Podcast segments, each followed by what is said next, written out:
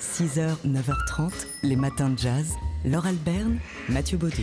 Happy birthday. Non, non, c'est pas aujourd'hui, moi. Ah, ah non, mais c'est pour Cyrus Chestnut, oui. Oui. Il est né un 17 janvier et c'est pour ça qu'on vous en parle. C'était en, en 1963. Ce qui, si le compte est bon, lui fait dans les 56 ans aujourd'hui. Ça. Cyrus Chestnut, pianiste qui a commencé son instrument à 7 ans. Il a ensuite, quelques années plus tard, hein, intégré le prestigieux Berklee College of Music à Boston euh, en 1985. Et puis, il a accompagné des gens comme John Hendricks, Terence Blanchard ou encore Betty Carter et signe en 1993 chez Atlantic Records. Il a tout juste 30 ans. Il enregistre l'album Révélation, acclamé par la critique. Euh, S'en sont suivis une douzaine d'albums. Alors, il a commencé le piano tout jeune. C'est peut-être pour ça qu'il a gardé un amour pour la musique classique. Hein. Généralement, on commence par les classiques.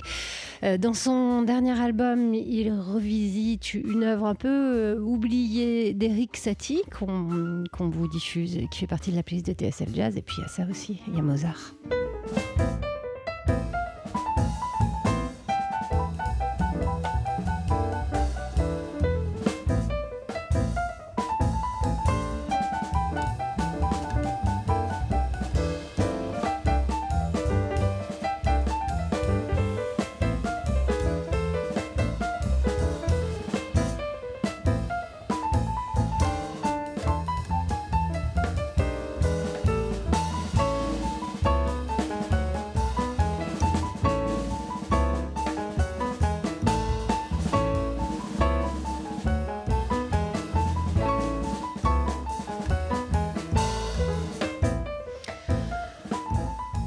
Cyrus Chestnut, donc avec sa relecture euh, du, de la marche turque, j'allais dire du turc, Mm. de, de la marche turque de Mozart qui fait partie de son nouvel album Kaléidoscope, sorti juste euh, à la rentrée. Là, vous la avez rentrée failli vous 2018. tromper parce qu'il a appelé ce morceau Turkish Rondo. Et voilà, Eh oui. il m'a rendu d'une couche d'erreur. Cyrus, je ne suis pas rancunière, je vous souhaite quand même un bon anniversaire aujourd'hui. Euh, Donc 56 ans, c'est beau. Le, le 17 janvier, c'était aussi la naissance d'un autre euh, pianiste fameux dans l'histoire du jazz, Cedar Walton, euh, qui a participé notamment à l'album Giant Steps euh, de John Coltrane. 6h, 9h30, les matins de jazz. Laure Alberne, Mathieu Baudou. C'est un livre qui est sorti fin 2018 aux éditions marseillaises Parenthèse. Et c'est à Marseille, justement, que tout a, commencé pour le photographe Christian Ducasse lorsqu'il a découvert sur scène à l'Opéra de Marseille le batteur Max Roach. Déclic pour les batteurs de jazz. Et ça a donné ce livre que nous te donnons entre les mains, Mathieu. et qui s'intitule Dreaming Drums par donc Christian Ducasse et Franck Medioni. Christian Ducasse à la photo et, et Franck Medioni euh, pour le texte. Euh, Oui, un déclic pour un photographe, euh, ça va de soi.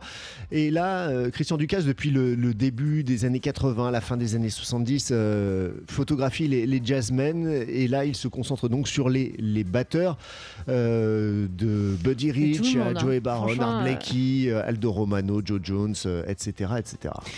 Euh, Christian Ducasse, si vous avez l'habitude de fréquenter les clubs de jazz et les festivals de jazz, vous l'avez forcément vu. C'est Oui. un, un gars euh, pas très grand, avec de très grands yeux. Et on dirait vraiment qu'il est fait pour être euh, photographe. Il, se, il se glisse discrètement. Vous tournez la tête, il est pas là. Vous retournez la tête, il est là avec son appareil photo. Et c'est comme ça qu'il a saisi ben, les batteurs euh, au cœur de leur art, de leur exercice. Alors parfois sur scène, on dirait qu'il s'est mis euh, à la place de la caisse claire pour prendre sa photo. Et parfois, il les a fait euh, poser.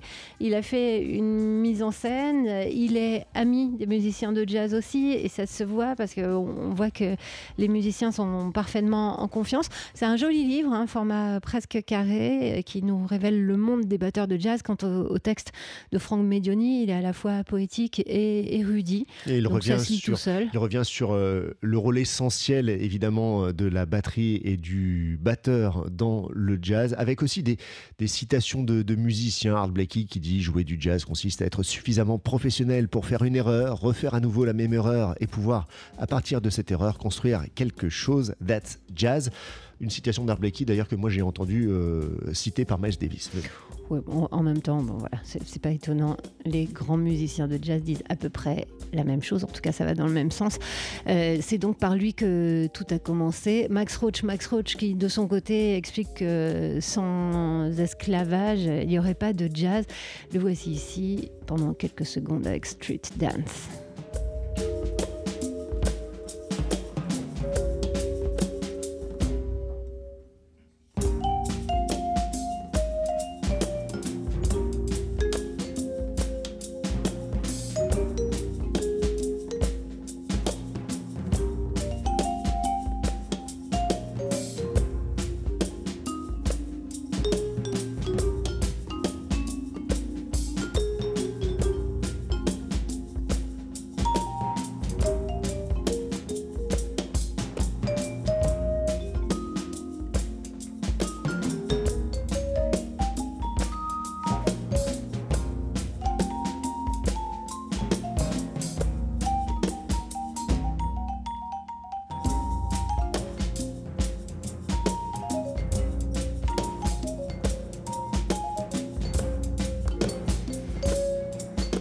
Max Roach que le photographe Christian Ducasse a immortalisé euh, entre ses fûts.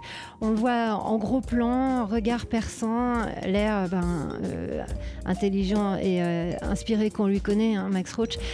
Belle photo, l'air pensif aussi. Belle photo à découvrir donc dans ce livre Dreaming Drums du photographe Christian Ducasse avec un texte de Franck Medioni, sous-titre Le monde des batteurs de jazz. Et euh, c'est un sous-titre qui ne ment pas.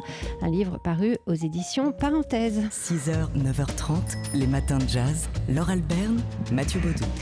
Sur le site de Libération, vous pouvez accéder au blog de Bruno Pfeiffer, le blog Ça va jazzer, dans lequel ou pour lequel il s'est fait cet immense plaisir, un plaisir non dissimulé, euh, de converser avec le batteur Daniel Humer. Humer, l'Odyssée du jazz, voilà pour euh, le titre de cette euh, longue interview, à l'occasion aussi de l'apparition du, du livre à bâton rompu, paru à la fin de l'année dernière, un livre d'entretien entre Daniel Daniel Humer et euh, Franck Medioni. Euh, l'occasion donc aussi pour euh, Bruno Pfeiffer de revenir bah, sur toute la carrière de Daniel Humer, carrière au long cours. Il a partagé la scène avec les plus grands. Il redit que son modèle absolu reste et demeure Sonny Rollins. Petite avec question. qui il n'a pas joué Non, avec qui il n'a pas joué. mais petite question quand même adressée à Daniel Humer. La différence entre Coltrane et Rollins, les deux musiques sont merveilleuses, mais l'un a l'humour, l'autre pas. Je ne l'ai jamais vu rigoler, Coltrane. Pourtant, je suis allé l'écouter plusieurs fois de suite, notamment au Half Note à New York, dans une salle de 25 clients alors que le second jouait pour le pied, pour la fête. Alors, euh, dans cette interview, comme dans l'ABCDR euh, à bâton rompu, plusieurs thématiques sont abordées, et notamment la comparaison entre peinture et musique. On sait que euh, Daniel Humer est batteur et, peintre, et non pas un musicien de jazz qui euh, fait, de la, peinture. à 16 heures ou euh, un peintre qui fait du jazz à 16 heures. Euh, la comparaison entre peinture et musique, lui demande Bruno Pfeiffer, je pratique les deux. La précision, la vitesse du geste, la dynamique du trait se ressemblent devant la feuille de papier. Je me retrouve dans les conditions du free jazz. Ma peinture est spontanée, traversée d'improvisation, de hasard contrôlé dans lequel, dans le souci permanent de me trouver en situation de me casser la figure. Et ça lui ressemble bien à Daniel Humer. Daniel Humer euh, qui expérimente aussi. Euh, on lui rappelle qu'à la fin des années 70, dans sa batterie, on pouvait trouver un gonfleur de matelas. Et il dit oui, je me souviens, le gonfleur euh, représentait le moyen le plus pratique pour changer le son d'un tome. Rien d'un gadget. Si du radiateur je sors une belle note, pourquoi ne pas m'en servir? J'écoute tous les sons. Voilà, donc tout fait jazz chez Daniel Humer. Interview à lire sur le site de Libération, dans le blog de Bruno Pfeiffer. Ça va jazzer. Humer, l'Odyssée du jazz, c'est le titre de l'interview. Et sinon, le livre, c'est À bâton rampu, euh, entretien avec Franck Medioni. Vous le trouverez aux éditions MF. 6h, 9h30, les matins de jazz. Laure Alberne, Mathieu Baudou. Et comme promis, et comme tous les jeudis maintenant, on parle art dans les matins de jazz. Avec vous, Fabien Simode, rédacteur en chef du magazine L'œil. Bonjour. Bonjour Laure. Si je vous demande quel est le sujet qui tient en ce moment en haleine le monde des musées, vous me répondez euh, restitution du patrimoine africain à l'Afrique, c'est ça? Banco, un rapport remis avant Noël au président de la République préconise en effet de restituer définitivement et sans condition le patrimoine africain arrivé en France durant la colonisation. Rien que pour le musée du Quai Branly, cela pourrait concerner 46 000 objets sur les 70 000 que compte la collection d'art africain. Et maintenant, Laure, vous souvenez-vous de l'élément déclencheur de ce rapport? Pas vraiment, à vrai dire, j'ai honte de le dire. Eh bien, c'est un discours politique qui a mis le feu aux poudres, celui d'Emmanuel Macron qui, à Ouagadougou en 2007, appelait de ses voeux à organiser des restitutions temporaires ou définitives du patrimoine africain en Afrique. Or, si l'idée est moralement belle, elle est légalement complexe et surtout elle n'enchante pas, mais alors pas du tout les musées en France et en Europe qui risquent de voir leurs institutions dépouillées de leurs collections. Ah, mais alors, euh, quelle mouche a donc piqué Emmanuel Macron? Eh bien, si le président de la République a d'autres chats à fouetter que de s'occuper d'art africain, en réalité, l'art et les expositions sont des outils diplomatiques très prisés des politiques. Vous avez sans doute entendu parler de l'importante exposition Léonard de Vinci que prépare le Louvre pour l'automne prochain. Eh bien, une des membres du gouvernement italien ne trouvait rien de mieux en octobre dernier que de remettre en cause les prêts des tableaux de Léonard conservés en, Italie. Je vous rassure, lors l'exposition aura bien lieu. Mais comment ne pas voir dans ces menaces une pression supplémentaire de le bras de fer qui oppose la France et l'Italie sur l'Europe. Autre exemple, l'actuelle saison japonisme en France est née, elle, de la volonté du Premier ministre Shinzo Abe de promouvoir la culture japonaise en vue de préparer la tenue des JO de Tokyo en 2020. Des exemples comme cela, lors je pourrais vous en citer à l'appel du prêt de la tapisserie de Bayeux promis par la France à l'Angleterre du Brexit à l'exposition Choukin à la Fondation Vuitton qui n'aurait pas été possible sans l'assentiment du président Poutine. C'est ce que l'on appelle le soft power, autrement dit la diplomatie douce. Douce, vraiment, me demanderez-vous? De fait, pas pour tout le monde, car si les musées sont bien obligés de jouer le jeu, la pilule d'avoir à prêter leur chef-d'œuvre si fragile leur est parfois difficile à avaler, même pour des raisons d'État. Fabien Simode du magazine L'œil, merci pour cet éclairage euh, passionnant et euh, curieux euh, sur, cette actualité de l'art. Vous restez avec nous, hein, on vous garde encore pendant une demi-heure. On se retrouve aux alentours de 9h moins le quart pour que vous nous donniez bah, quelques infos brûlantes du monde de l'art et puis aussi un conseil d'expo à voir ce week-end. 6h, 9h30, les matins de jazz. Laure Alberne, Mathieu Baudou. Et avec Fabien Simode, rédacteur en chef du magazine L'œil ce matin.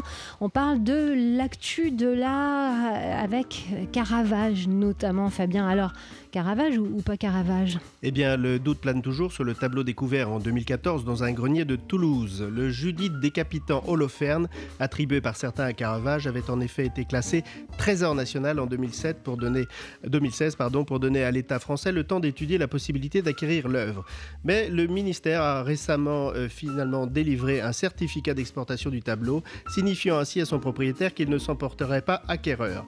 120 millions d'euros, le prix demandé pour ce tableau, et oui, lui paraît c'est en effet une somme trop élevée pour une œuvre qui pourrait n'être qu'une copie, même exceptionnelle, d'un disciple de Caravage. Et avant de faire le chèque, il vaut mieux être vigilant quand même. Alors c'est pas 120 millions, mais 10 millions de dollars. Et eh oui, 10 millions de dollars que le chanteur Kenny West s'est engagé à donner à James Turrell, immense artiste américain mondialement connu pour ses installations lumineuses. Cette somme est destinée au projet Rodden Crater, une œuvre titanesque qui consiste depuis les années 1970 à creuser des galeries, des labyrinthes dans un volcan éteint de l'Arizona pour observer le ciel. En décembre, le rappeur américain avait déclaré que la découverte du Rodden Crater avait changé sa vie, alors il a décidé de changer celle de James Turrell en lui offrant 10 millions de dollars pour continuer son œuvre. Si vous avez le, 06 de Kenny West, ça m'intéresse. Et on termine, Fabien, avec euh, bah, un coup de cœur. Vous voyez à peu près toutes les expos qui se font. Laquelle vous nous conseillez pour ce week-end? Alors, chers auditeurs, je vous emmène voir cette semaine les trésors de Kyoto, trois siècles de création Rinpa au musée Tchernouchski. Très bonne trois bonnes raisons pardon, pour vous d'y aller. Premièrement, c'est l'occasion unique de voir en France quatre siècles de création Rinpa, qui est l'école décorative emblématique de l'art japonais. Deuxièmement, euh, nos auditeurs y découvriront des trésors nationaux qui ne sont jamais, euh, pour certains, sortis du Japon.